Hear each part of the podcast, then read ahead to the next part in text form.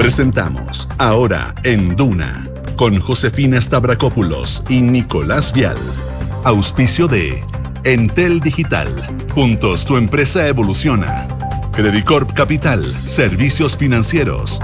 Y Sonda, líder en transformación digital. Duna, sonidos de tu mundo.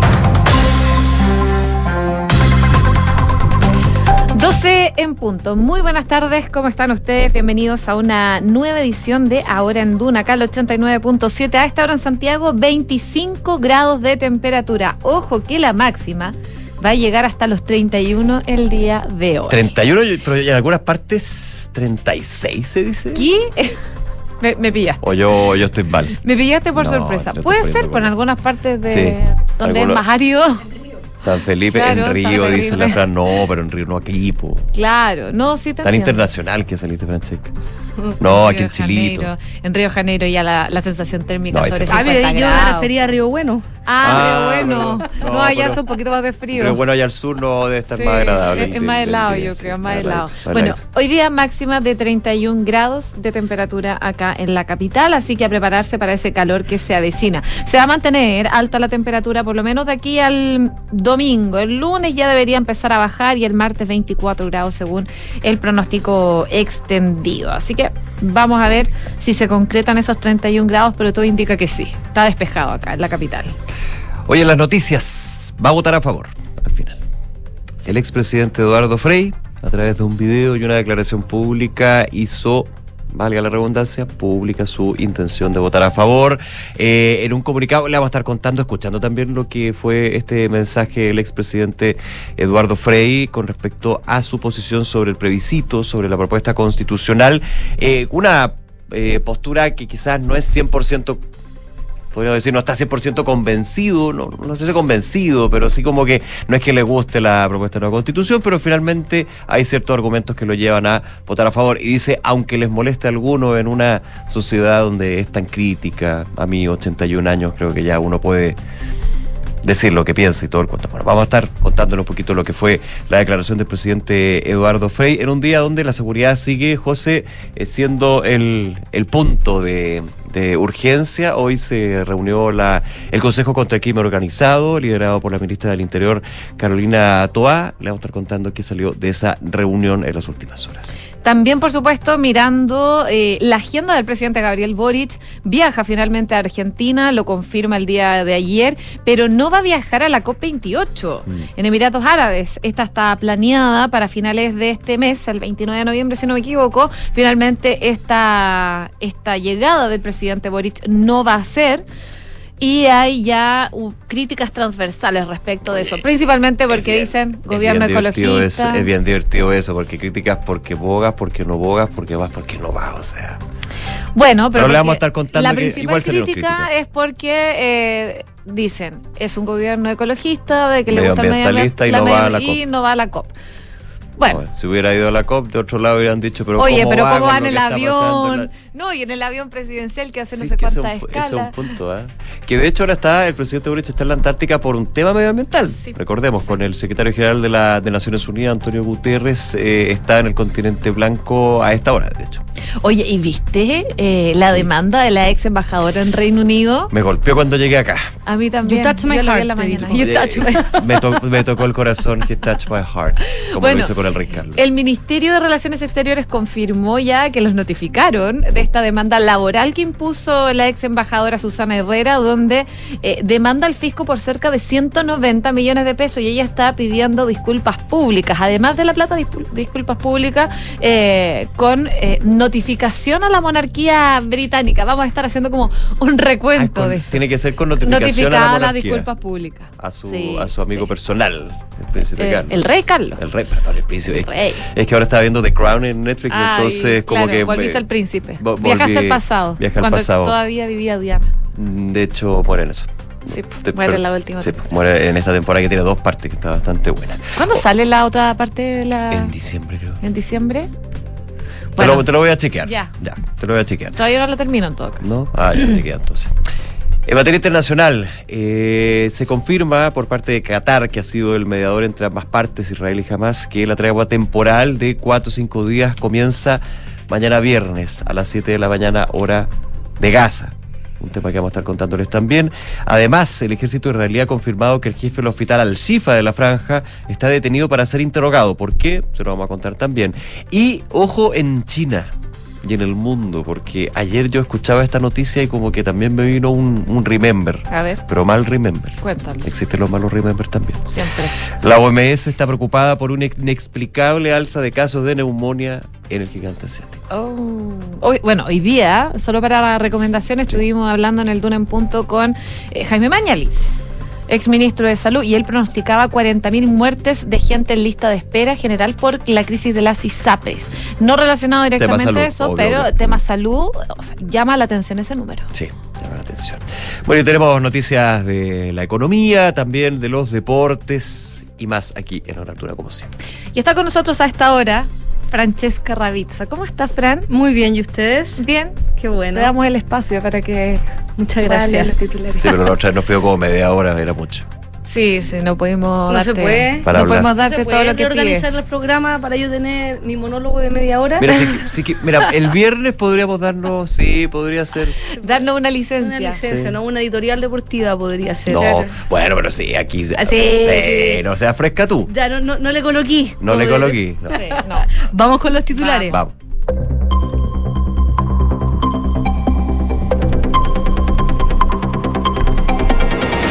El presidente Gabriel Boric inició su visita de tres días a la Antártica junto al secretario general de la ONU, Antonio Guterres. En su visita, que se extenderá hasta el sábado, contempla encuentros con científicos y con las Fuerzas Armadas, según dijo el presidente, e incluye visitas a tres de las diez bases que Chile tiene en el lugar, como el glaciar Collins, la isla Copaitich y la Rada Covadonga.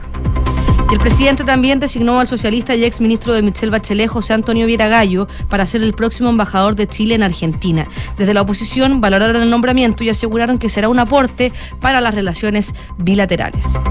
Esta mañana el Ministerio de Relaciones Exteriores confirmó haber sido notificado de la demanda laboral que interpuso la ex embajadora de Chile en el Reino Unido, Susana Herrera, donde demanda al fisco por cerca de 190 millones de pesos y pide disculpas públicas con notificación a la monarquía británica. Desde Cancillería informaron que están trabajando con el Consejo de Defensa del Estado para presentar sus descargos.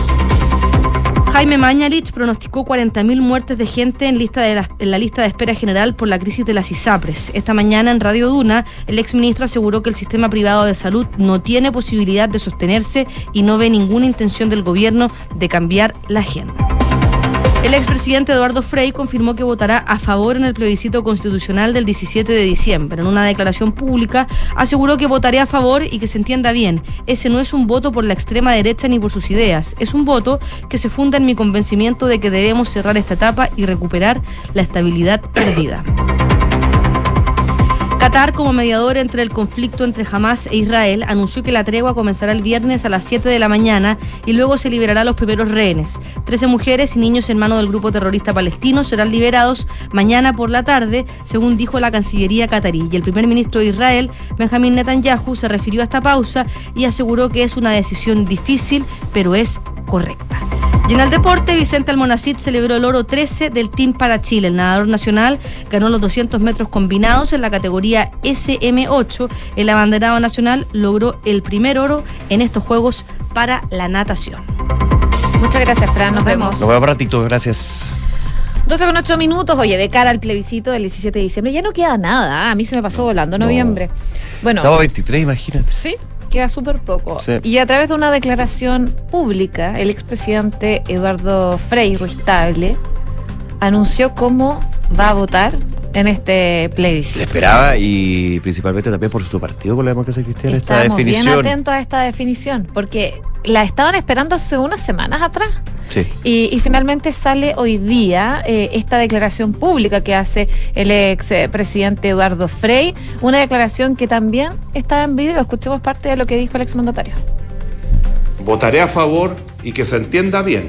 Este no es un voto por la extrema derecha ni por sus ideas.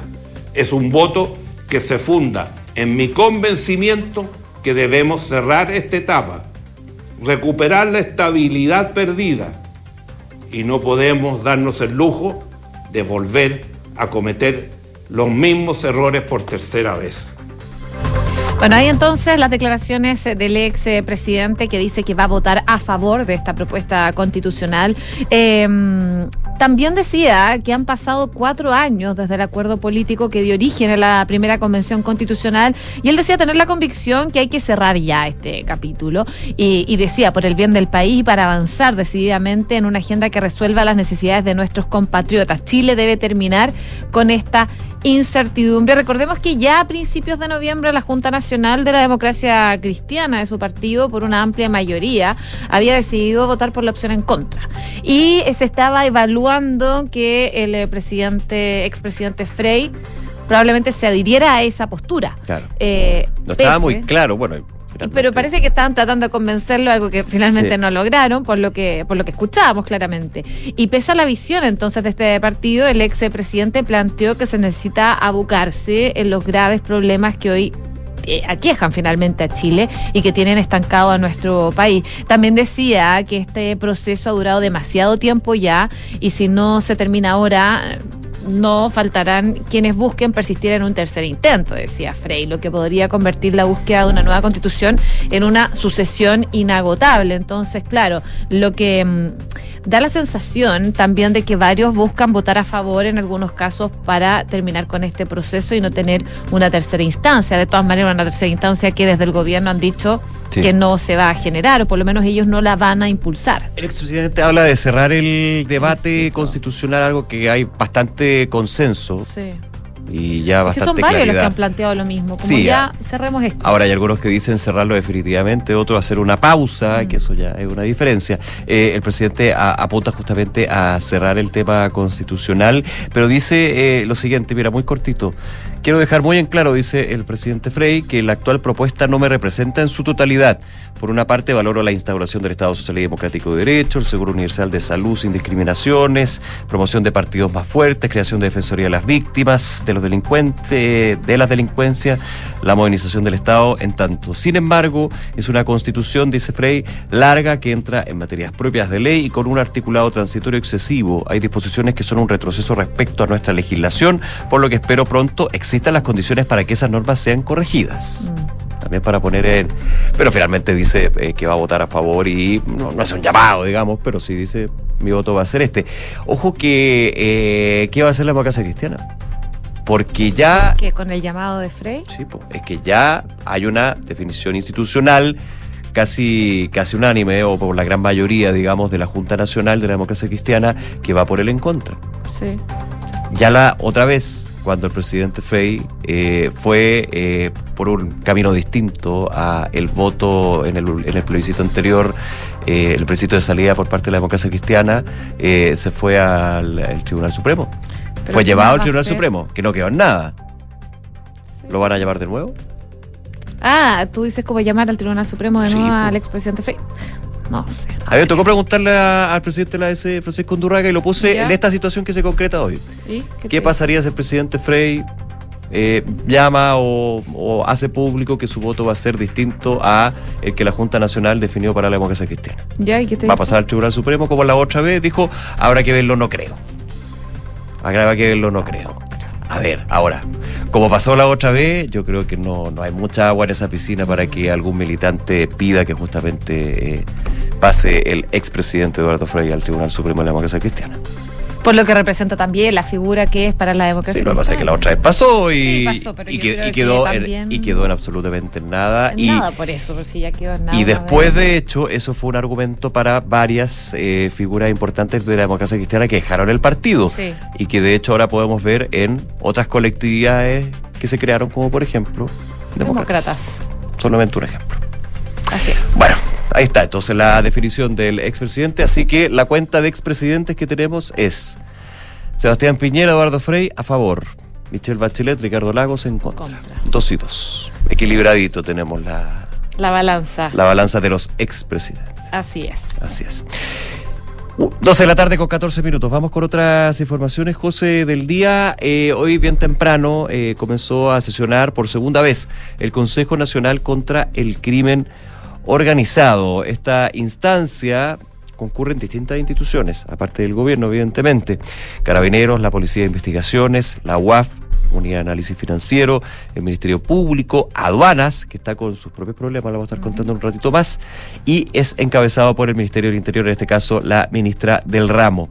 Eh, la ministra Toá dijo que la reunión tenía por objetivo evaluar en conjunto lo que han sido los avances de este año pero con motivo de este año de trabajo, pero con motivo que en las últimas semanas han habido incidentes graves en el país que han causado conmoción y que a todos nos preocupan. Es bastante evidente, decía Toa, que están vinculados al crimen organizado. Por eso hemos decidido que esta reunión, en primer lugar, se adelante apuntó a la necesidad de que el Consejo no tenga por objeto solo evaluar avances y ver cómo se pueden destrabar las cosas para hacer las cosas más difíciles, digamos, sino también levantar el diálogo con nuevas acciones, nuevas iniciativas y medidas que consideramos son necesarias para enfrentar este tipo de delitos tan violentos que hemos visto. Todo ese avance, decía la ministra del eh, Interior choca con la realidad de que hay delitos dramáticos que afectan a los compatriotas, hechos de sangre que además se desarrollan a través de prácticas repugnantes que en Chile no habíamos conocido y a lo que no nos queremos acostumbrar.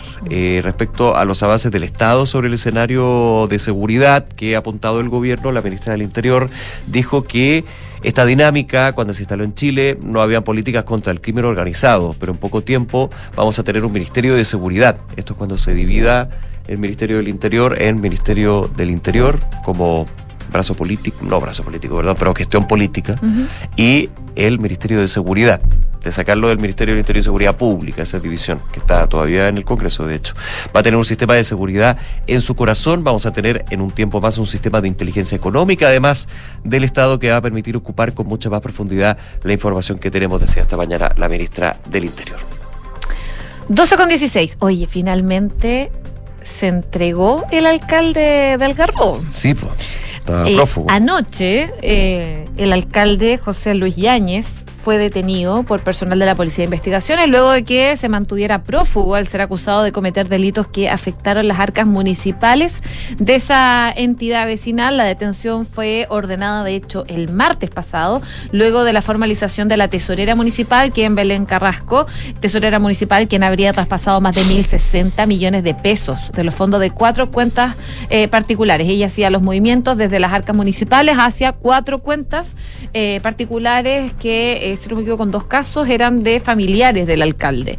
Y eh, será la tarde de hoy, entonces, a partir de las 12 ya debería haber empezado, eh, que se realiza en el Juzgado de Garantía de San Antonio el control de detención y la formalización del jefe comunal por delitos reiterados de malversación de caudales públicos. El subprefecto de... la Brigada de Delitos Económicos de San Antonio aseguró que se ubicó el paradero finalmente del alcalde, lo que llevó a que se entregara, eh, y dice que en virtud del trabajo investigativo por parte de las oficiales de esa brigada lograron establecer la red de apoyo y sus domicilios de residencia.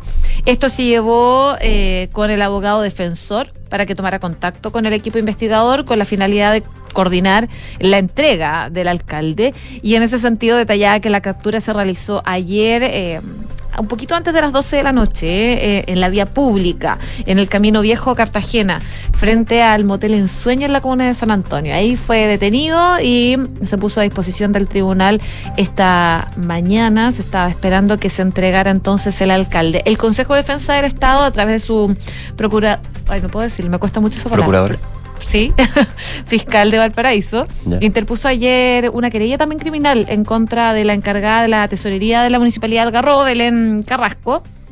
Esto porque se le acusa de ser autora del delito reiterado de malversación de caudales públicos y de todos quienes resulten también responsables de ese ilícito. Eh, el Consejo estima que los hechos ocurridos entre marzo del 2022 y noviembre de este año son constitutivos de delito que se imputa, el cual sanciona el empleado público que teniendo a su cargo caudales o efectivos públicos, eh, lo sustrae eh, con otro con otro fin. Así que eh, varias acciones se están enmarcando en torno a esta situación que se ha visto en Algarrobo, pero finalmente el alcalde se entregó, fue detenido y hoy día entonces pasa a control de detención.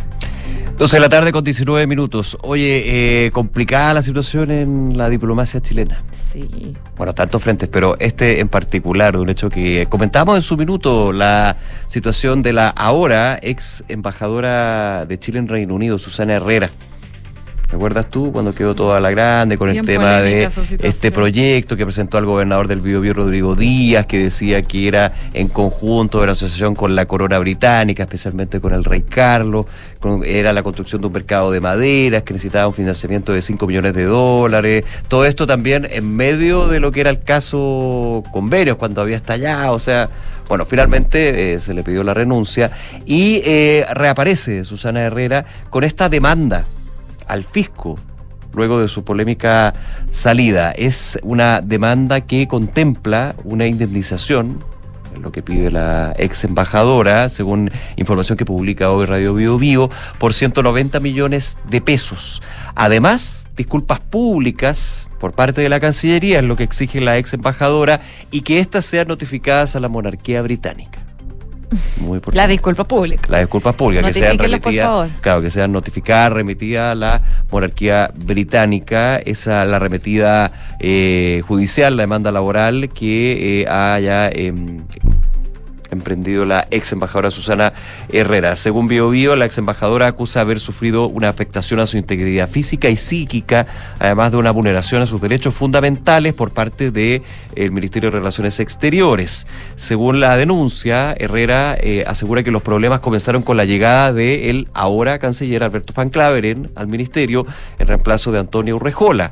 Eh, la ex diplomática dice que Cancillería sí estaba al tanto de este proyecto que comentaba y que finalmente termina eh, sacándola de- del cargo.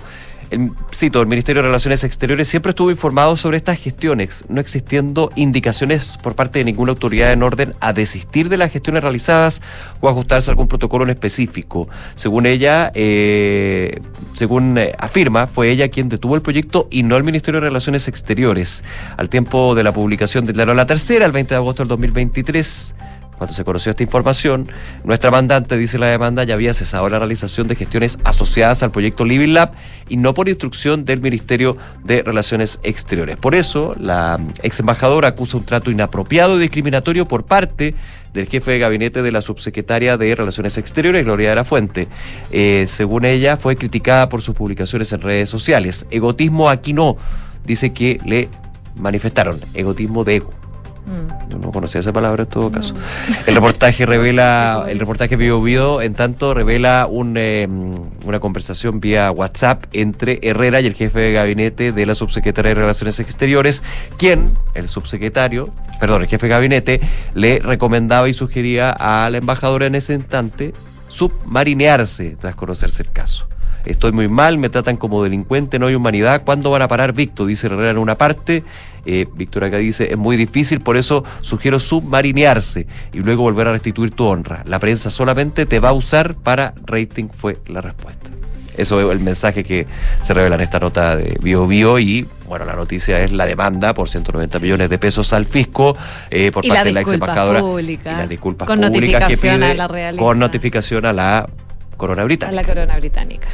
Oye, 12 con 22. Ayer les comentaba esta mm, demanda colectiva que presentó el CERNAC en contra del ABO 1. ¿Se acuerdan? Por Sí. estas filtraciones de agua en ciertos tramos de la vía que ocurrieron principalmente en agosto. Bueno. La Sociedad Concesionaria Américo Vespucio Oriente, que es una firma que está ligada a SACIR y al fondo IFM, abordó esta demanda colectiva y apuntaba a que las empresas de su rubro no se rigen por la ley del consumidor, razón por la cual no concurrió al procedimiento voluntario colectivo que propuso el CERNAC a propósito de estas filtraciones que obligaron a cerrar dos accesos de la autopista por más de un mes. Según lo que eh, dice la firma en una declaración, es que ya les pusieron esto al CERNAC, que las autopistas no se rigen con la ley del consumidor, sino por una normativa específica que considera la ley de concesiones y su reglamento. La ley orgánica del Ministerio de Obras Públicas, el decreto supremo que adjudica el contrato de concesiones y las bases de licitación. Según el servicio, se presentó esta acción judicial luego de que la concesionaria no aceptara participar en este procedimiento voluntario eh, colectivo iniciado eh, el pasado 26 de octubre. Y además, desde la entidad eh, detectaron una serie de incumplimientos incumplimientos en el servicio ofrecido tras las filtraciones de agua,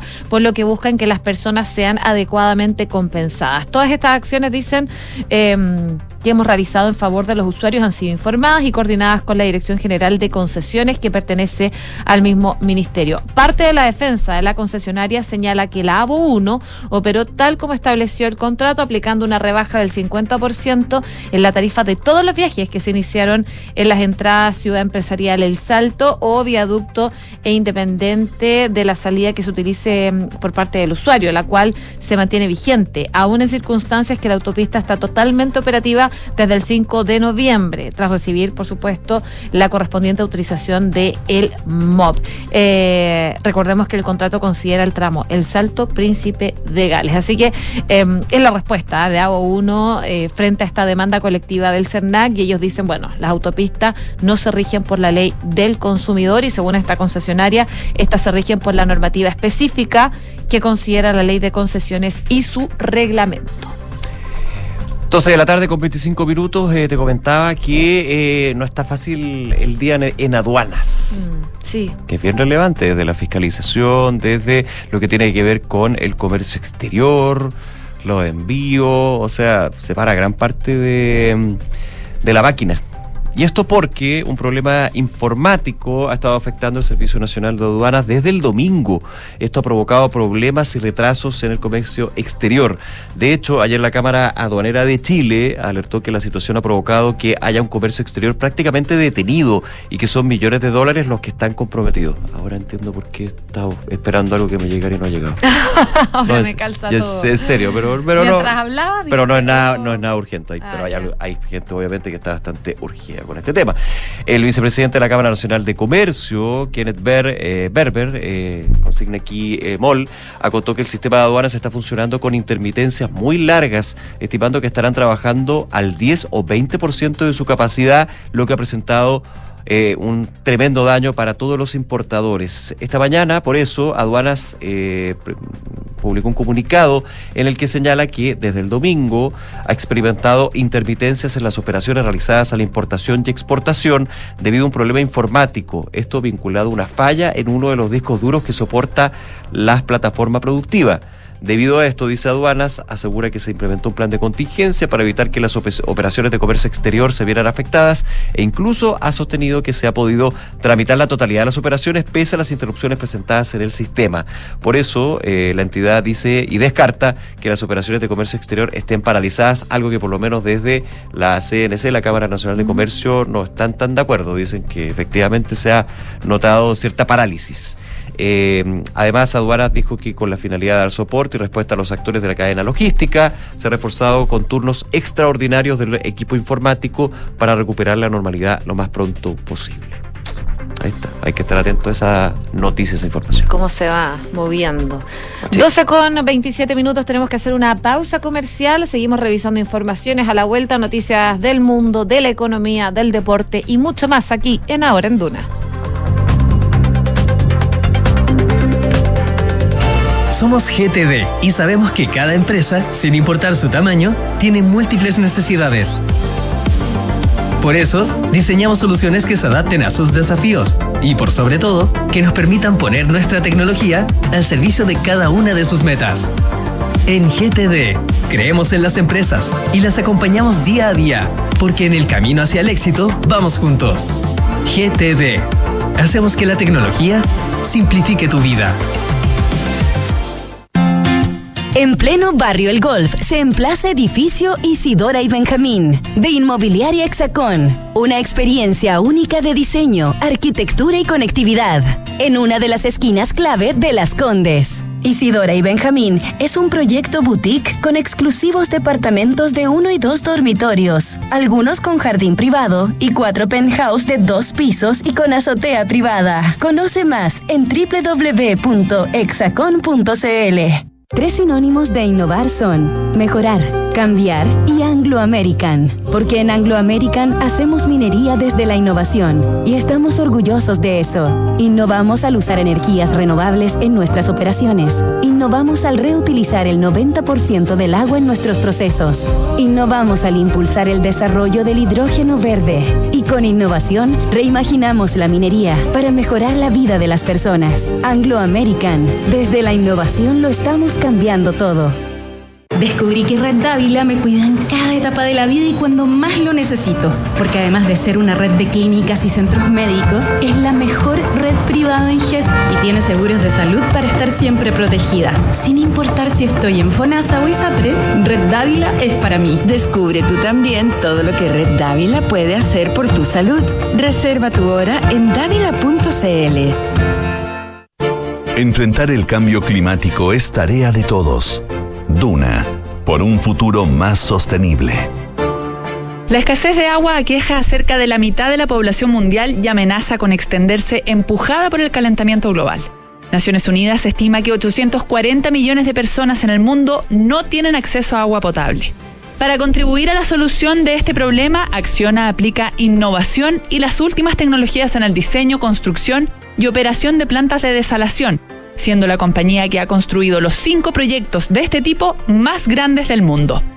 A nivel global, las desaladoras construidas por la compañía producen agua equivalente al consumo de 28,5 millones de personas y al utilizar la tecnología de osmosis inversa, generan 6,5 veces menos emisiones de CO2 que los procedimientos convencionales. Una contribución en la construcción de un planeta mejor. Acciona, expertos en el desarrollo de infraestructuras para descarbonizar el planeta. Te esperamos en SUS 2023, este 23 y 24 de noviembre. Dos días, seis mesas temáticas de conversación y más de 20 expositores que marcarán el debate sobre sustentabilidad en el país. Agua, energía, finanzas verdes, moda y ciudades sustentables. Entre otras temáticas son parte del principal encuentro de sustentabilidad. Presentan Aguas Andinas y SQM. Organizan La Tercera, Pulso y Radio Duna. Síguelo vía streaming por latercera.com y duna.cl. Atención, atención, tenemos un anuncio súper importante. Hoy se suman nuevos integrantes a nuestro equipo de trabajo. ¡Qué buena, nuevos integrantes! Fueron elegidos con pinza por su confianza, rapidez y eficiencia. Démosle la bienvenida a la nueva flota Toyota. Si tu empresa necesita nuevos vehículos, manéjate con Quinto One Business. Suscríbete a una flota Toyota por uno, dos o tres años y olvídate del pie. Permisos, mantenciones y seguros. Conoce más y suscríbete en quinto-mobility.cl. Aplauso para nuestro chofer. Hemos llegado a Puerto Natales, un lugar de paisajes inolvidables, como estas viviendas definitivas que construyó el MIMBU a través del plan de emergencia habitacional que cambiaron para siempre la vida de muchas familias natalinas, porque cuando se construyen cambios, se construyen sueños. Conoce más sobre el plan de emergencia habitacional en www.mimbu.cl. Ministerio de Vivienda y Urbanismo. Gobierno de Chile.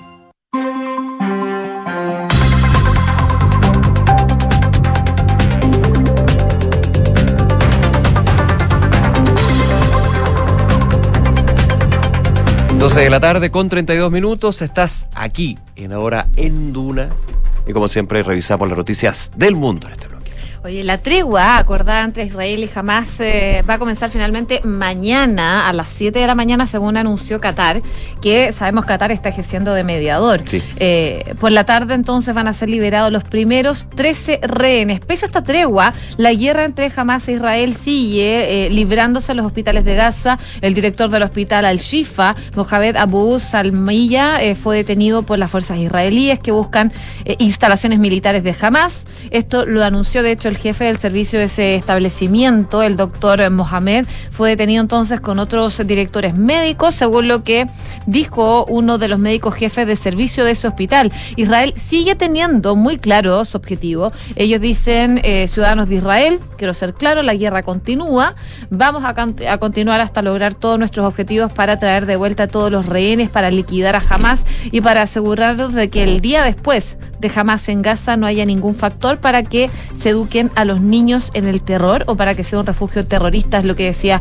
Benjamín Netanyahu, eh, el primer ministro israelí en su primera intervención pública tras este acuerdo alcanzado con el grupo islamista.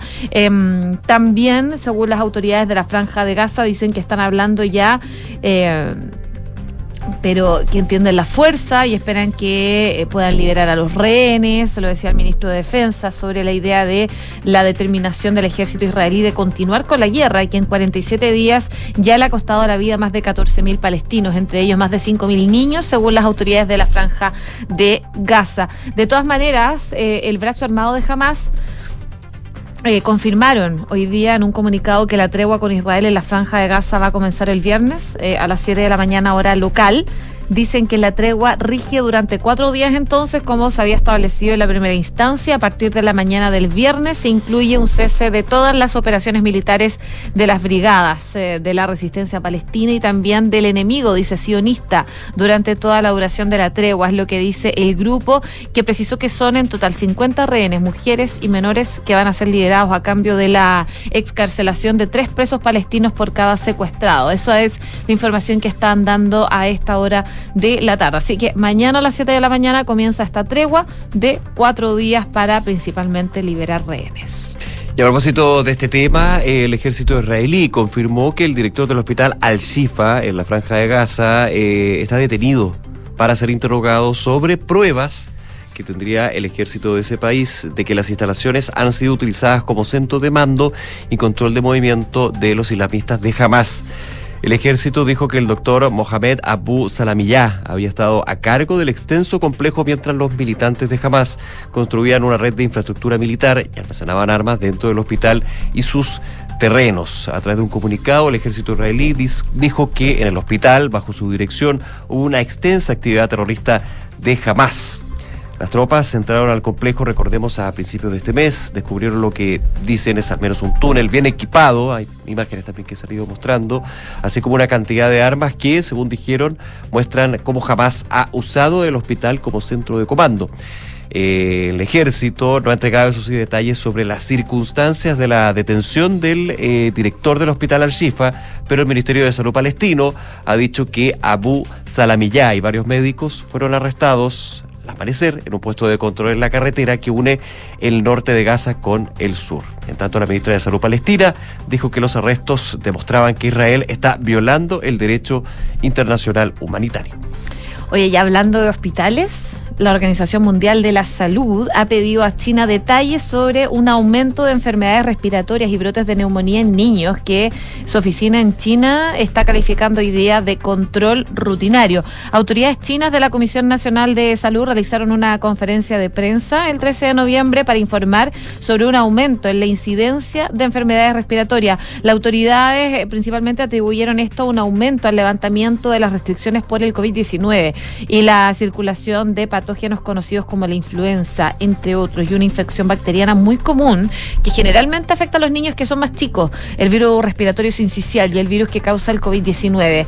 Eh, a raíz de esto, entonces, es a lo que estaba atribuyendo este alza en las enfermedades. Tanto China como la OMS se han enfrentado entonces a preguntas sobre la transparencia de la presentación de informes sobre estos primeros casos de COVID que, mm, que sugirieron eh, que surgieron la ciudad de Wuhan.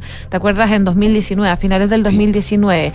Eh, y ahora la OMS eh, dice que hay grupos o programas de monitoreo de enfermedades emergentes que dicen que eh, estos grupos de neumonía no diagnosticada en niños en el norte de China son preocupantes, que la OMS no tiene claro si estos estaban asociados a un aumento en general de infecciones respiratorias previamente reportadas en China o son casos separados. Y dijeron que la OMS había solicitado información epidemiológica y clínica adicional, así como resultados de por estos brotes reportados entre niños a través de un mecanismo de reglamento sanitario internacional. Según la norma, se supone que China debe responder a la OMS en un plazo de 24 horas, pero la Agencia de Salud de la ONU también pidió a China más información sobre la tendencia en la circulación de patógenos conocidos y la carga sobre el sistema de atención médica. Em, Dicen que estaban en contacto ya con médicos y científicos a través de sus asociaciones y redes técnicas de asistencia en China, pero claramente hay preocupación, eh, principalmente por el alza de casos de una misteriosa neumonía china que afecta principalmente a menores de edad. 12 de la tarde con 38 minutos. Hablemos de tasa de interés. ¿No? de la tasa política monetaria. eh, falta todavía para la reunión, la última del año del Banco Central. Y esto tiene que ver con las tasas de los créditos hipotecarios, que siguen subiendo lamentablemente para quienes están pensando en la casa propia, el departamento propio. Bueno, se ve, Hay que esperar, parece. hay que esperar, lamentablemente se ve un poco más lejano. Y eso ha sido la constante. Eh, las tasas para el segmento de créditos hipotecarios están actualmente en un promedio de 5,05%. Estos son datos de la segunda semana de noviembre, según el Banco Central, frente al 4,92% de la primera semana del mes. Así, con este 5,05% promedio, la tasa de los, de- de créditos de, de los créditos hipotecarios, la tasa de interés, se ubica en su nivel más alto desde inicios de abril del año 2009. Además, esta cifra es 0,53 puntos porcentuales superior en comparación al 4,52% que promediaba hace un mes. Con este resultado, las tasas para los créditos hipotecarios completan cinco semanas consecutivas de alza y siguen alejándose de los mínimos. Fíjate el mínimo que hubo a fines de 2019. Sí, me acuerdo perfecto. Ah, ¿verdad? ¿Cuánto? 1,9. 1,99. Sí. 1,99. ¿Cómo olvidar? Sí, no, pues yo ahí también estuve, me acuerdo de eso. Bonito. Favorecido. Sí, pero ahora en 5,05%. Eh, el escenario para la compra de una vivienda no solo es desfavorable por el lado de las tasas, sino que también por el lado de la UEF, ahí por el lado, por el lado de la inflación. Entre el 10 de noviembre y el 9 de diciembre, el alza del UEF será de 145,85 pesos, con lo que llegará a 36.607,69 pesos. Mira, seguirá subiendo, se mantendrá la alza la tasa de interés. Que suba menos, digo. Vamos a ver, oye, está viendo el tema aduana. ¿ah? La Cámara Nacional de Comercio discrepó frente a las declaraciones de aduana que tú comentabas al principio del programa por el problema informático que está quejando y en la que descartó que las operaciones de comercio exterior estén paralizadas, además de que se han podido tramitar la totalidad de las acciones pese a las interrupciones del sistema. Eh, esto tú lo comentabas, lo comunicaba aduanas, el problema comenzó el domingo 19 en la entidad que ha experimentado intermitencias en las de importación y exportación debido a un problema informático vinculado a una falla en uno de los discos duros que soporta su plataforma. Al respecto, el vicepresidente de la CNC eh, dijo que los sistemas computacionales que tiene la aduana, que permiten el intercambio fluido de información entre los agentes eh, y los importadores, está eh, en interconexión que se hace a través de los sistemas, no funcionó desde el domingo y después a media máquina con sistemas relativos. Manifestaban sus reparos y dicen, y es que aduana dice que prácticamente no hubo ni un problema, que son pequeñas intermitencias. Me parece que eso no es correcto porque el sistema estaba totalmente colapsado, dice- dicen desde la CNC. Eh, yo no podría decir que el sistema actuó normalmente y que se aprobó todo por algunas intermitencias. Eso es minimizar el problema. Si fuera así, no estaríamos con esta preocupación, dicen desde la Cámara Nacional de Comercio, que están refutando entonces a las aduanas por aduana, digo, por el problema informático. Dicen que el sistema establece totalmente eh, el colapso y la situación que dan a conocer ellos es minimizar este problema. Así que vamos a ver qué pasa finalmente con aduana. Y una cosita más. Sí, dale. Una firma de Estados Unidos de extracción de litio dice que es más atractivo invertir en Argentina que en Chile. Duro golpe para nosotros. Dicen, hoy Argentina está siendo más atractivo que Chile para invertir en nuevos proyectos, comentó Sorcia Minerals en el marco de un evento sobre el litio en el país vecino. Así que vamos a ver qué pasa con el litio Mala cosa. y con las inversiones en nuestro país. Sí. El dólar a esta hora está en 876 pesos con 50 centavos, un alza de 3 pesos con 70. Ayer, de hecho, también subió, retoma los avances del tipo de cambio, eh, cerró en 872 pesos con 80 centavos, 0,44% eh, subía el día de ayer el tipo de cambio. Así que lejos todavía de los 900, lejos entre comillas, de los 900, pero de alguna manera acercándose lentamente. Y la Bolsa de Comercio de Santiago está cayendo marginalmente, hay que decirlo, 0,05%, ubicándose en 5.796,35 pesos. Ojo con el eh, dólar porque en lo que va de noviembre, de hecho, ¿sabes cuánto ha caído? ¿Cuánto? En lo que va de noviembre, 23 días. 20 pesos. Mira, Sí, harto. sí. En algún minuto lo tuvimos en 900, casi 9, en algún momento pensamos que iba a llegar a mil pesos. No, bueno, sí, sí, bro. En realidad bastante por sobre 950 pesos. Bueno, así funciona esta cosa. pues. Sí, se va moviendo, es bastante volátil. Bastante, así que hay que seguir mirando qué pasa. Está en 876 pesos con 20 centavos, un alza de 3 pesos con 40. 12 con 43 minutos. La fiesta del deporte para Panamericano está en Duna. Esto es Santiago 2023 con Francesca Ravizza. Bueno, mientras Francesca Ravizza llega al estudio, que viene corriendo, yo les adelanto que hay oro para Chile. Sí, pues buena noticia desde los Paralímpicos. Así es, en la natación. ¿Cómo estás, Fran? Muy bien, ¿y ustedes? Estábamos haciendo la previa. Así caché. A ver, Bien. cuéntanos tú mejor. Oye, no, buenas noticias eh, para el deporte paralímpico que ya superó con creces su mejor presentación en unos Juegos para Panamericanos. Eso, eso ya es un hecho, digamos. Eso ya es un hecho superó porque Lima. lo, lo que pasa es que como se, se mide a través de los de los oros, entonces ya Chile acumuló su, su, su oro número 13. ¿En Lima cuánto fue oro? En Lima fueron 10 oros. Ya. Ya hay tres más. El, último oro llegó de la mano de Vicente Almonacid, el abanderado chileno, además, que previo a su competición en los 200 metros combinados, en la categoría SM8, había, había hecho noticias, ayer también estuvo involucrado el presidente de la República, porque cuando fueron los Juegos Panamericanos, y Crystal Kovrich estuvo nadando ahí compitiendo en las finales, Vicente Almonacid se le acercó al presidente de la República y le dijo, bueno, yo lo espero en los Juegos viendo mi, mi competición, mi participación y que me esté apoyando ahí. Bueno, y Boric se le había dicho al presidente, sí, claro que sí, no sé qué, pero finalmente con la reprogramación que tuvo su agenda, hoy día está en la Antártica.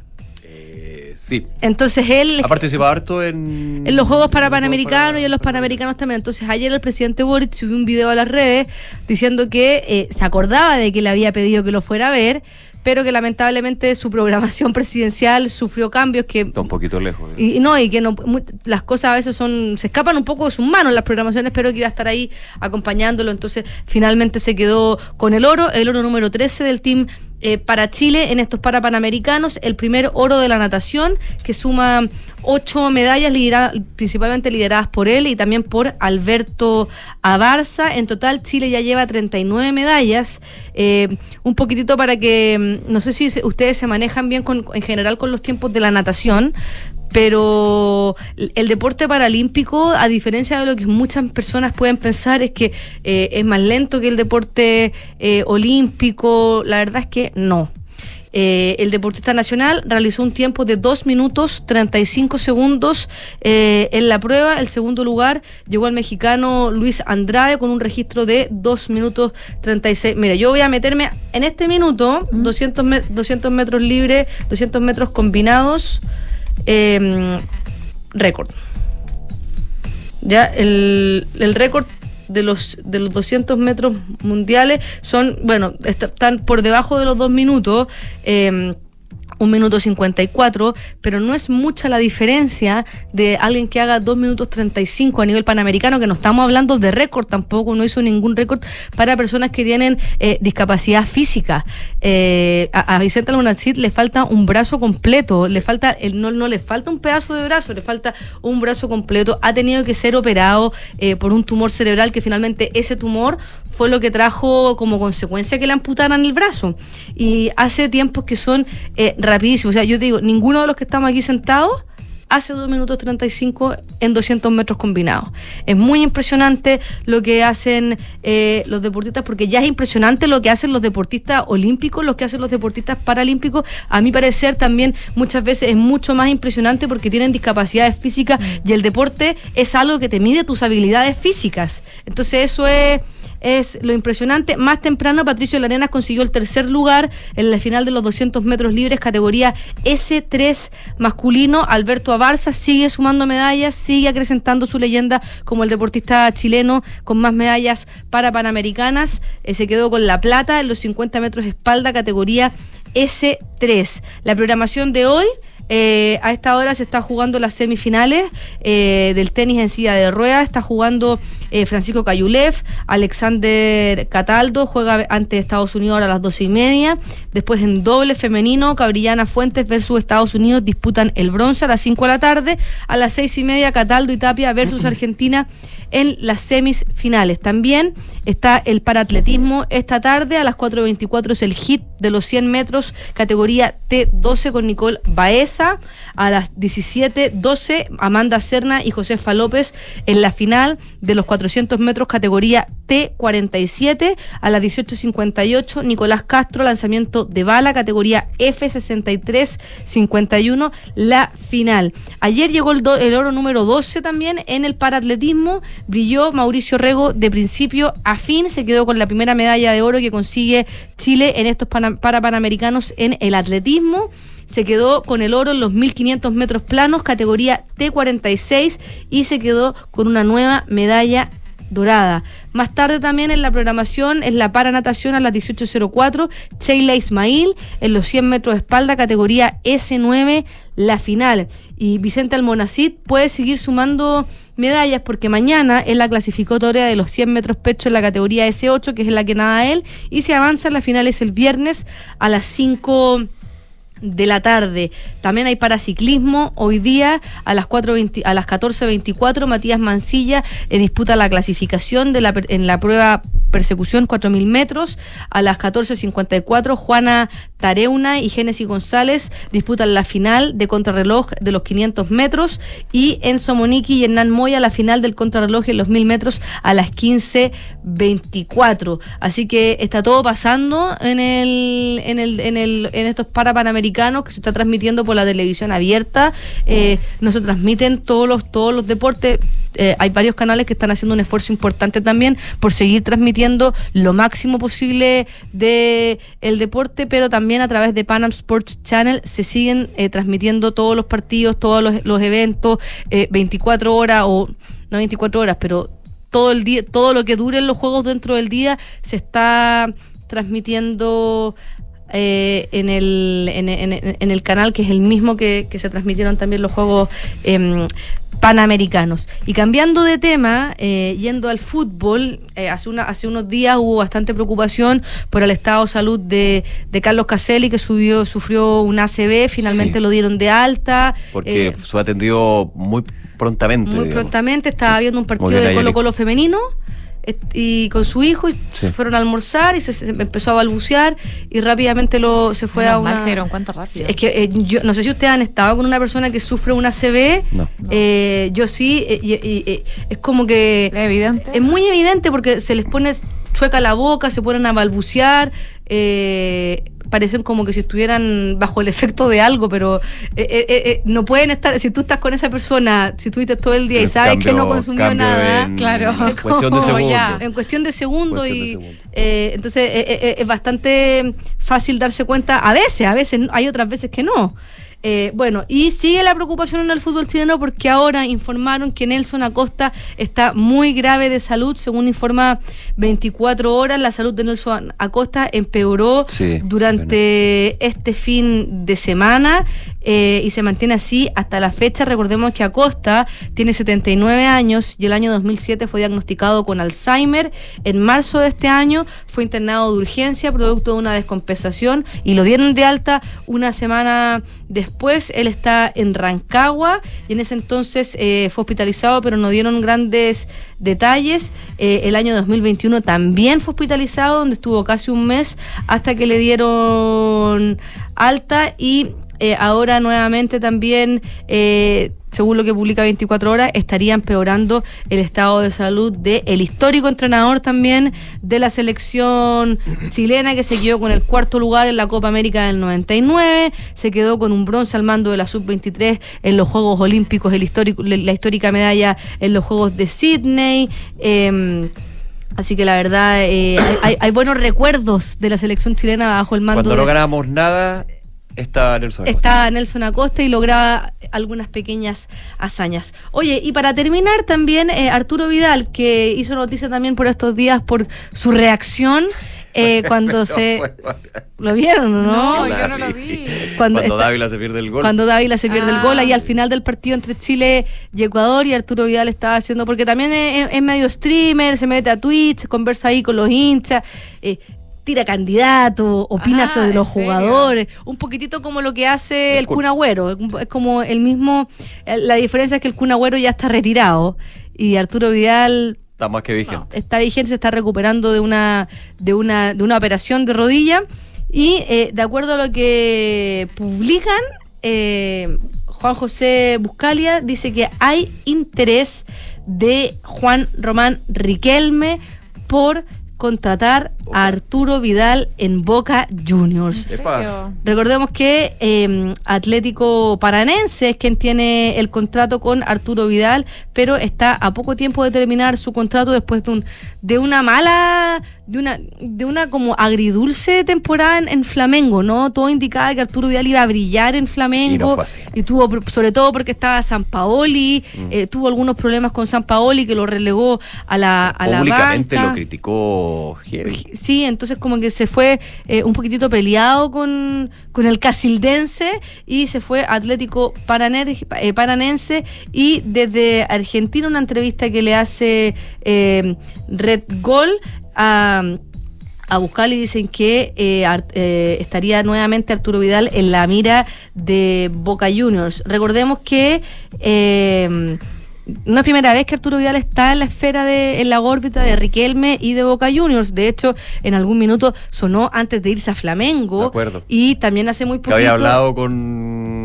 con Juan Román. Claro que había hablado con Juan Román. Finalmente se fueron por Cavani, Cava- porque estaba sonando Vidal y Cavani. Y finalmente Cavani fue quien se quedó con ese ¿Cómo le gallito. iba a Cavani a todo esto? ¿Sabes que no, no lo sé cómo Ya, le ha ido? Pero a- no, está, no, está la, no está en la selección uruguaya, que ha sido la gran polémica. Sí. eh, con Bielsa, pero yo creo que a los hinchas de Uruguay ya se les olvidó que Cavani y Suárez no están. Con los No, resultados por- que están teniendo, O sea, el primer partido lo perdió Bielsa y hasta ahora ha ganado todo, victoria. le ganó Argentina. es que así es loco. Pero acaban ni se le acabó la licencia, estaba viendo. Estaba con licencia. Ah. Sí. Por eso no habíamos Pero la pregunta es si de va a volver a jugar o no. parado entonces. Sí. Así que, bueno, es un poco...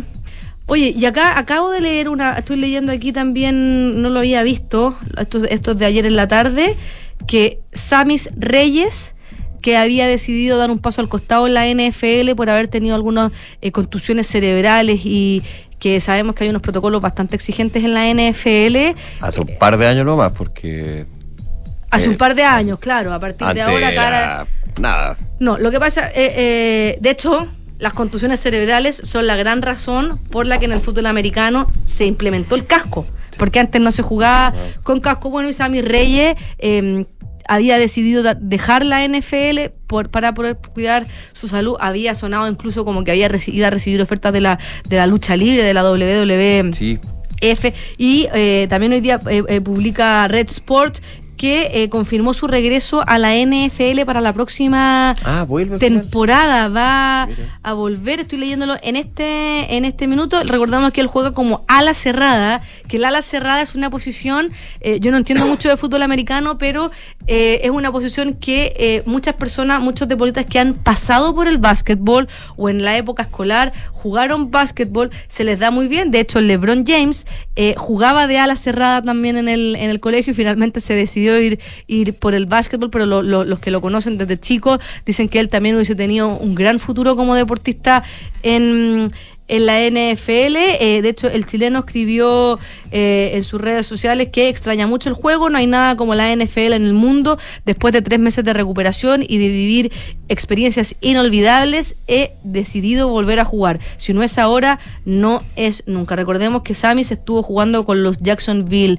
Jaguars en la pretemporada previa al 2023, donde ahí no pudo brillar como quería. Eso sí, eh, no dice a qué equipo se va.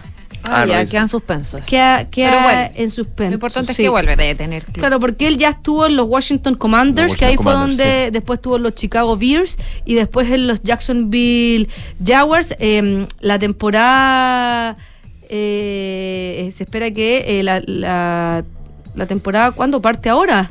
Pronto. La segunda, el- está programada para la primera o segunda semana de septiembre. Ah, falta. La, tempo- la temporada 2024-2025, así que todavía queda. Hay, Queda 32, tiempo. fa- hay 32 franquicias y ahí espera Sammy Reyes eh, poder ser parte de una de ellas. Súper. Muchas gracias, Fran. Nos vemos. Que estén bien. Gracias, Fran. Nos 12 vemos. con 58. ¿Hacemos una pausa? Regresamos con más informaciones, noticias, lo que va marcando la pauta aquí en Ahora en Duna. Incorporar nuevas tecnologías permite hoy a las empresas innovar, transformarse y crecer. En Entel Digital desarrollamos soluciones tecnológicas seguras y flexibles basadas en datos, integrando servicios gestionados TI con la mejor conectividad, haciendo realidad la digitalización de las organizaciones de todos los tamaños en cada rincón del país e impactando a las industrias de forma responsable y sostenible con un equipo y ecosistema experto. Juntos, tu empresa evoluciona. En Credicorp Capital nos centramos en ser aliados estratégicos de nuestros clientes para cumplir sus objetivos con nuestro portafolio de inversiones de carácter global. Siente la confianza invaluable de contar con asesores financieros que le agreguen valor a tus decisiones. Conoce más sobre nosotros en credicorpcapital.com. En Sonda, desarrollamos tecnologías que transforman tu negocio y tu vida, impulsando la innovación y el desarrollo de soluciones que acompañen la transformación digital de las organizaciones. Cuenta tú también con el respaldo, agilidad y eficiencia del líder en transformación digital. Descubre más en sonda.com. Sonda, tecnologías que transforman tu negocio y tu vida. Sonda, make it easy.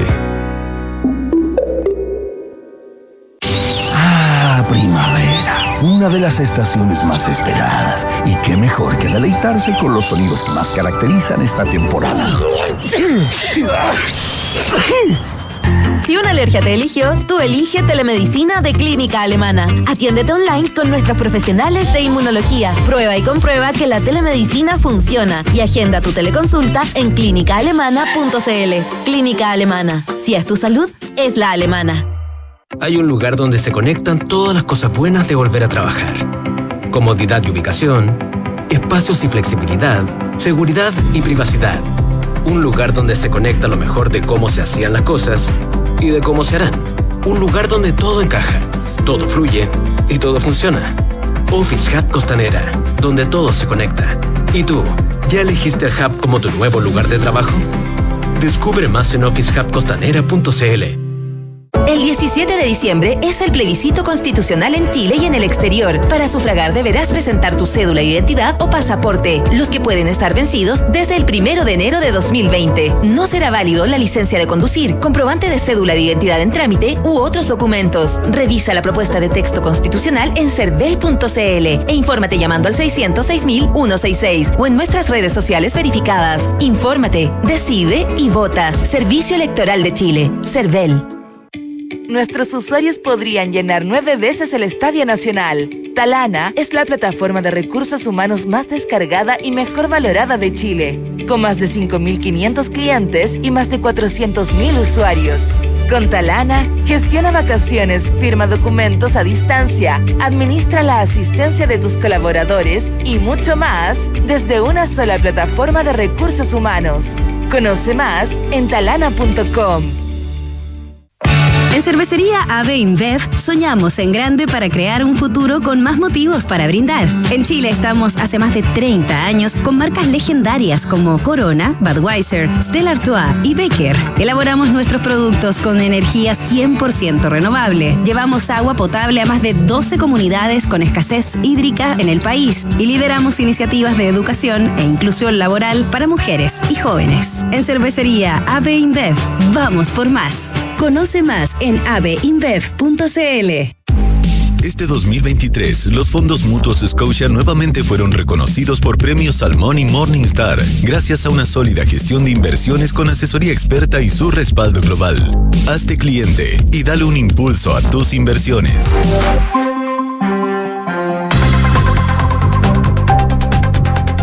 Una de la tarde con dos minutos, regresamos, estamos con todas las informaciones, lo que va marcando la pauta noticiosa del día aquí en Ahora en Duna. Oye, hablemos de las declaraciones que dio el expresidente Eduardo Frei respecto al plebiscito, plebiscito que ya está a la vuelta de la esquina, lo comentábamos anteriormente. 17 de diciembre. 17 de diciembre, el expresidente Eduardo Frei se mostró a favor para este plebiscito, a ver si podemos escuchar parte de sus declaraciones que dio. Votaré a favor y que se entienda bien. Este no es un voto por la extrema derecha ni por sus ideas.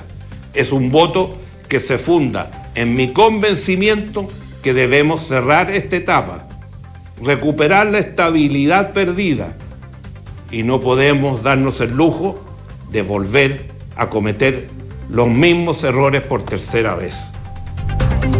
Bueno, y a pesar de que su partido, la democracia cristiana, se inclinó por la opción en contra de cara a este plebiscito, eh, el exmandatario anunció entonces que va a aprobar. Dice, votaré a favor con total tranquilidad en este video que se difundió durante la mañana. Eh, enfatizaba que este no es un voto por la extrema derecha ni por su idea, es un voto que se funda, dice, en su convencimiento de que hay que cerrar esta etapa.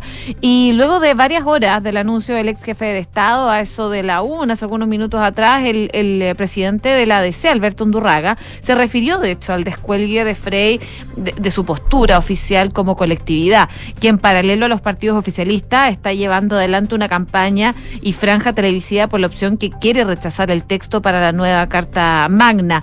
Em, lo que decía el diputado de la Falange es que el presidente Eduardo Frey ha informado de su posición respecto al plebiscito y como presidente de la ADC dijo, reitero nuestra posición asumida en la Junta Nacional que es por él en contra, porque dice es lo mejor para Chile, decisión que fue tomada por el 92% de sus dirigentes después de recibir un informe unánime.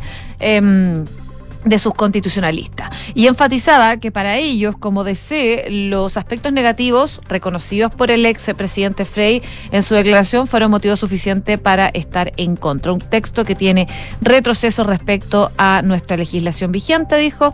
Estoy tomando contacto con el exmandatario para dialogar en torno al contenido de su declaración y a la posición que tiene la democracia cristiana. Así que finalmente el presidente de la Falange dijo que va a tomar contacto entonces con Frey para dialogar en torno al contenido de esta declaración que salió eh, bien temprano en la mañana. Porque supongo que ya había hablado antes.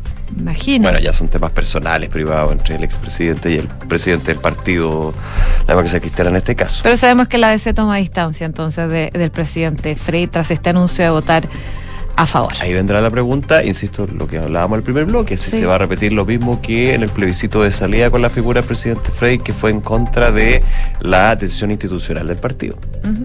Y lo llevó al Tribunal Supremo, que muchos consideraron que era mucho. Bueno, no fue el único que llegó en su No creo que quieran caer en eso. La senadora Rincón, el senador Walker, que de hecho ya no están en el partido, así que hay que ir viendo ahí, ver, ver qué pasa. Oye, vamos con otro partido, pero con la UDI en este caso, una de la tarde con seis minutos. La bancada de diputados de la Unión Demócrata Independiente envió una carta al presidente electo de Argentina, Javier Milei. ¿Para qué? Para resolver la extradición de Galvarino Pablaza desde ese país. Hay que recordar que Galvarino Pablaza, ex miembro del Frente Patriótico Manuel Rodríguez, es acusado de ser el autor del asesinato del senador Jaime Guzmán y del secuestro de Cristian Edwards en 1991. Luego de estos dos delitos, eh, a Pablaza huyó a Cuba para luego trasladarse en 1994 a Argentina. Tras la solicitud de extradición desde Chile, eh, en su minuto la que fuera en ese, en ese entonces presidenta del país, Cristina Fernández, le otorgó la calidad de refugiado político, por lo que se negó la petición de la justicia chilena. Eh, por esto, y tras la elección de Javier Milei como presidente del país, los diputados de la UDI enviaron una carta al presidente electo para que agilice el retorno del exfrentista a Chile. Dice parte de la carta a la cual tuvo acceso Bio Bio en múltiples ocasiones y a distintos mandatarios de su país. Hemos manifestado nuestra preocupación por el nulo avance, el nulo avance que ha registrado el proceso de extradición del señor Galvarino Pablaza Guerra y quien se encuentra desde hace más de 20 años viviendo en Argentina en la absoluta impunidad. Sigue la carta, cabe recordar que en abril del año pasado, durante la primera visita que el presidente Boric realizó a su país, como bancada le solicitamos expresamente que pudiera tratar dicho asunto con el presidente Alberto Fernández. Así, ambos países confirmaron que los mandatarios abordaron la eventual extradición de Pablaza, el punto incluso que, al punto incluso que la máxima autoridad argentina manifestó que será el Poder Judicial quien resuelva cómo evoluciona esto. Agregando que este es un problema que se debe resolver judicialmente en Argentina, no es un tema que tenga que ver con la potestad del Ejecutivo.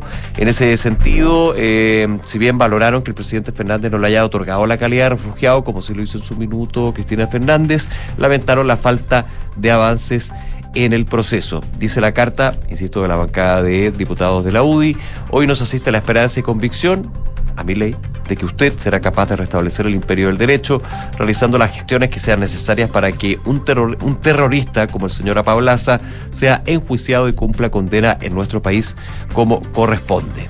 Eh, en esa línea, la carta, ojo, también cuestionaron la gestión de la ex embajadora de Chile en Buenos Aires, la actual secretaria general del Partido Comunista, Bárbara Figueroa, a quien acusaron de no realizar ninguna gestión útil que permitiera extraditar a esta persona. Ya, vamos a ver. Vamos a ver qué pasa. Una con ocho. ¿Te acuerdas que ayer comentábamos de estos aviones que estaban hablando desde el Ministerio del Interior para expulsar a migrantes a, Venezuela, a Colombia y República Ah, Dominicana? Sí, sí. Bueno, eh, hoy día, eh, y todo esto en el marco de la crisis de seguridad, la ministra del Interior, Carolina Toa, dijo que Venezuela se negó al aterrizaje de un avión de expulsados del país.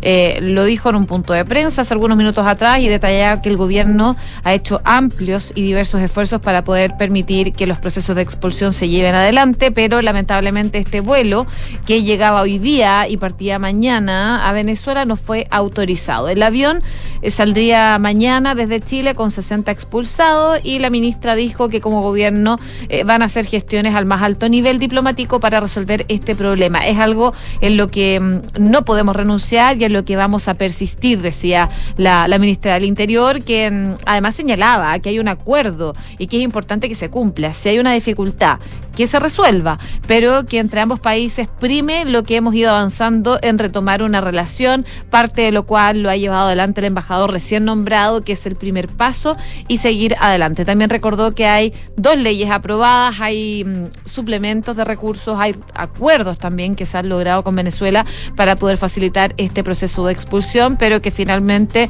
eh, Venezuela se niega al aterrizaje de este vuelo de expulsados.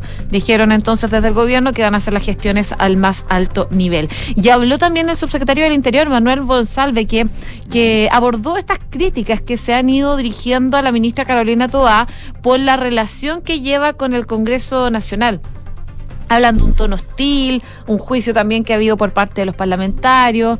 Eh, y que dista, dicen, de la disposición dialogante del militante del Partido Socialista. En respuesta, Monsalve dijo que esta idea que se quiere instalar, que normalmente recurre cada cierto tiempo, de que al interior del Ministerio del Interior estamos como divididos, eso no es así, dijo.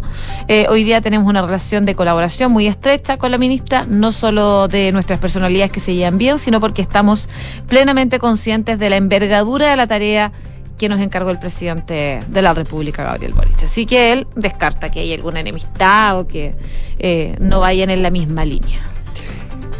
Una de la tarde con 11 minutos. Lo contabas tú ayer. De hecho, esta noticia, el, eh, la demanda colectiva que presentó el Servicio Nacional del Consumidor a la Sociedad Concesionaria Américo Espucio Oriente o ABO1 en este caso, recordemos por las filtraciones de agua en ciertos tramos de la vía en el mes de agosto, que ya de hecho han tenido una sanción por parte del Ministerio de Obras Públicas, pero se sumaba a esta demanda colectiva que eh, comunicaba ayer el CERNAC. Bueno, hay una respuesta por parte de la concesionaria. Apunta a que las empresas del rubro no se rigen por la ley del consumidor. Yo no lo sabía, tengo que decirlo. Por, el argumento que aplica la concesionaria. Razón por la que dice no concurrió al procedimiento voluntario colectivo. Recordemos que hay un procedimiento voluntario colectivo que inicia, una mediación podríamos decir que hace el CERNAC entre los afectados consumidores y la empresa que eh, está dentro de, esta, de este grupo. Y cuando pueden terminar en demanda colectiva porque no hay ningún acuerdo, no hay ningún arreglo o porque uno de los aludidos, en este caso la empresa, no concurre. De hecho, la demanda, el, comunicado ayer, el CERNAC decía justamente que la concesionaria no acudió a el procedimiento voluntario colectivo propuesto por el CERNAC a propósito de las filtraciones que obligaron a cerrar dos accesos de la autopista. Lo que dice la concesionaria es, le hemos expuesto al CERNAC que las autopistas no se rigen por la ley del consumidor, sino por una normativa específica que considera la ley de concesiones y su reglamento, la ley orgánica del Ministerio de Obras Públicas, el decreto supremo que adjudica el contrato de concesiones y las bases de licitación. Según el servicio, según eh, el CERNAC, se presentó la acción judicial luego que la concesionaria no aceptará participar en el procedimiento iniciado el 26 de octubre. Lo que explica la concesionaria es que ellos se rigen por la ley de concesiones, no por y, y por otras, no por la ley del consumidor en este caso, por lo cual no podrían haber acudido a esto y no tendrían por qué. Igual el procedimiento es voluntario.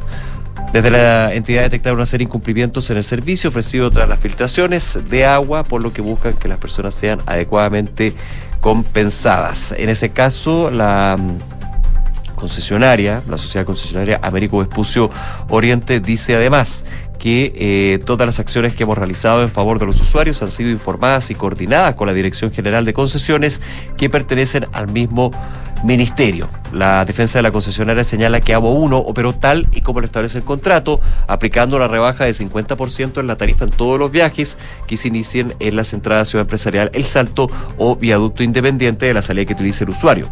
Eso sí fue como un mes después. Mm, sí. Ojo con eso. La que se mantiene vigente aún en circunstancias que la autopista está totalmente operativa desde el 5 de noviembre tras recibir la autorización del Ministerio de Obras Públicas.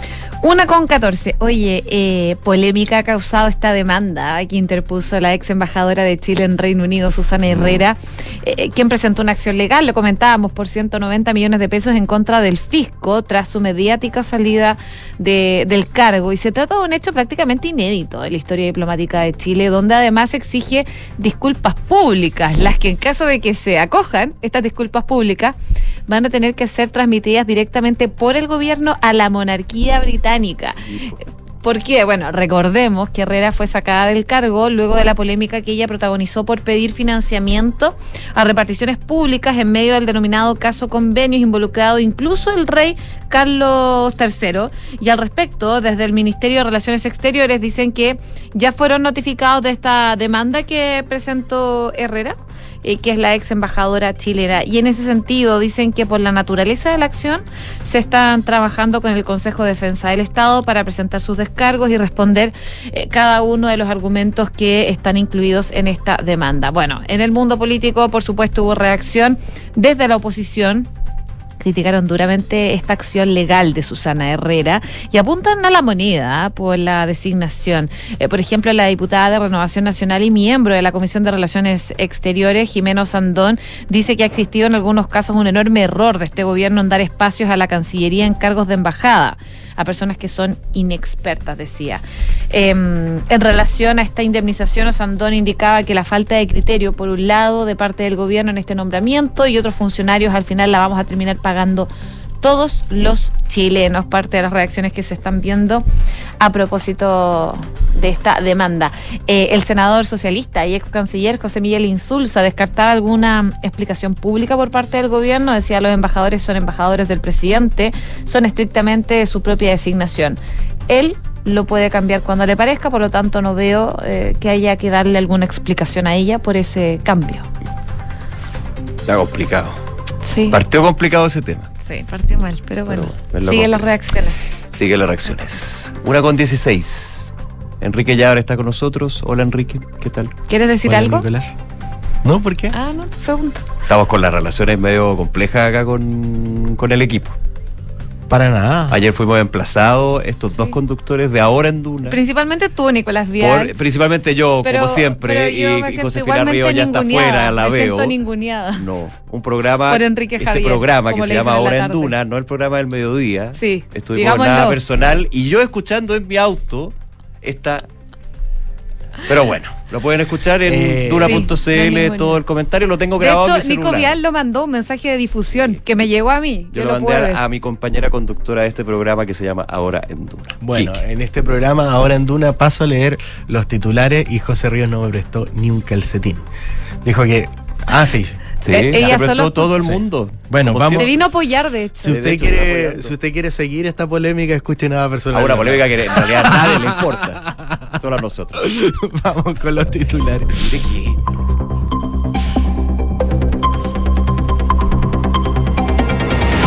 Presidente Gabriel Boric inició su visita de tres días a la Antártica junto al secretario general de Naciones Unidas, Antonio Guterres. En su visita, que se extenderá hasta el día sábado, contempla encuentros con científicos y con las Fuerzas Armadas, según dijo el presidente, incluye también visitas a tres de las diez bases que Chile tiene en el lugar. La ministra del Interior, Carolina Toá, informó que Venezuela negó el aterrizaje de un avión con expulsados del país. En un punto de prensa detalló que el gobierno de Chile ha hecho amplios y diversos esfuerzos para poder permitir que los procesos de expulsiones se lleven adelante y lamentablemente este vuelo que llegaba hoy día y partía mañana a Venezuela no fue autorizado, por lo que se harán gestiones diplomáticas al más alto nivel para solucionar este problema. La votación del presupuesto de educación sigue en vilo a la espera de un acuerdo político que viabilice su aprobación en medio de la crisis de los servicios locales de educación pública. En concreto, la sala del Senado no avanzó ayer respecto de la Subsecretaría de Educación, donde se encuentran las partidas y las subvenciones escolares, el programa de la Dirección de Educación Pública y los cuestionados SLEP, que podrían llevar al rechazo de esta partida completa, como ocurrió de manera parcial en la Cámara de Diputados. Desde la oposición plantean una pausa para el traspaso de los establecimientos a este tipo de servicios. El anuncio del expresidente Eduardo Frei Ruiz Tagle por la opción a favor de la nueva propuesta constitucional generó reacciones en su partido, la democracia cristiana. Si bien en la falange respetaron la opción del exmandatario, tomaron distancia asegurando que la opción del partido es el en contra, ya que es lo mejor para el país. En esa línea, el timonel de la tienda, Alberto Undurraga, recordó la decisión de la Junta Nacional del partido, donde agregó hay razones suficientes para estar en contra. Esta mañana el Ministerio de Relaciones Exteriores confirmó haber sido notificado de la demanda laboral que interpuso la ex embajadora de China en Reino Unido, Susana Herrera, donde demanda al fisco por cerca de 190 millones de pesos y pide disculpas públicas con notificación a la monarquía británica. Desde Cancillería informaron que están trabajando con el Consejo de Defensa del Estado para presentar sus descargos en la materia. El Servicio Nacional de Aduanas informó hoy que a raíz de un problema informático en uno de los discos duros de sus plataformas se han experimentado intermitencias en la tramitación de las operaciones de comercio exterior. Mediante un comunicado, el servicio explicó que desde el domingo 19 de noviembre, Aduanas ha experimentado intermitencias en las operaciones relacionadas con importación y exportación debido a este desperfecto. En paralelo a esto, la Cámara Nacional de Comercio discrepó frente a la declaración de aduana por este problema, asegurando que el sistema informático del servicio está colapsado y que este solo minimiza el problema. El expresidente de los Estados Unidos, Donald Trump, conversó por teléfono con el mandatario electo de Argentina, Javier Milei, donde le transmitió su deseo de visitar la Argentina. La información fue difundida por el periodista argentino Luis Majul, quien difundió algunas frases del exmandatario estadounidense, a lo que Milei confirmó con un escueto así es. Qatar como mediadora entre el conflicto entre Hamas e Israel anunció que la tregua comenzará el viernes a las 7 de la mañana y luego se liberarán a los primeros rehenes. 13 mujeres y niños en manos del grupo terrorista palestino serán liberados mañana por la tarde, dijo la Cancillería catarí. El primer ministro de Israel, Benjamín Netanyahu, se refirió a esta pausa y dijo que es una decisión difícil pero correcta. Vicente del Monacid celebró el oro 13 del Team para Chile. El nadador nacional ganó los 200 metros combinados en la categoría SM8. El abanderado nacional logró el primer oro en estos Juegos para la natación. Gracias, Quique. Gracias a ustedes. Ya vaya bien el programa en la tarde. ¿eh? Nos vemos. En Entel Digital desarrollan soluciones tecnológicas seguras y flexibles, basadas en datos, integrando servicios gestionados. TI, asesórate con expertos y herramientas de última generación para llevar a tu negocio al siguiente nivel. Entel Digital, juntos, tu empresa evoluciona. Y Credicor Capital es un holding dedicado a la prestación de servicios financieros con presencia en Colombia, Chile, Perú, Estados Unidos y Panamá. Conoce más en credicorcapital.com. La transformación digital de tu empresa nunca estuvo en mejores manos. En Sonda desarrollan tecnologías que transforman tu negocio y tu vida, innovando e integrando soluciones que potencian y agilizan tus operaciones. Descubre más en sonda.com, Sonda Make It Easy. Nos vamos, viene Cartas Notables y luego la segunda edición de Información Privilegiada. Que esté muy bien, nosotros nos reencontramos mañana desde Buenas tardes.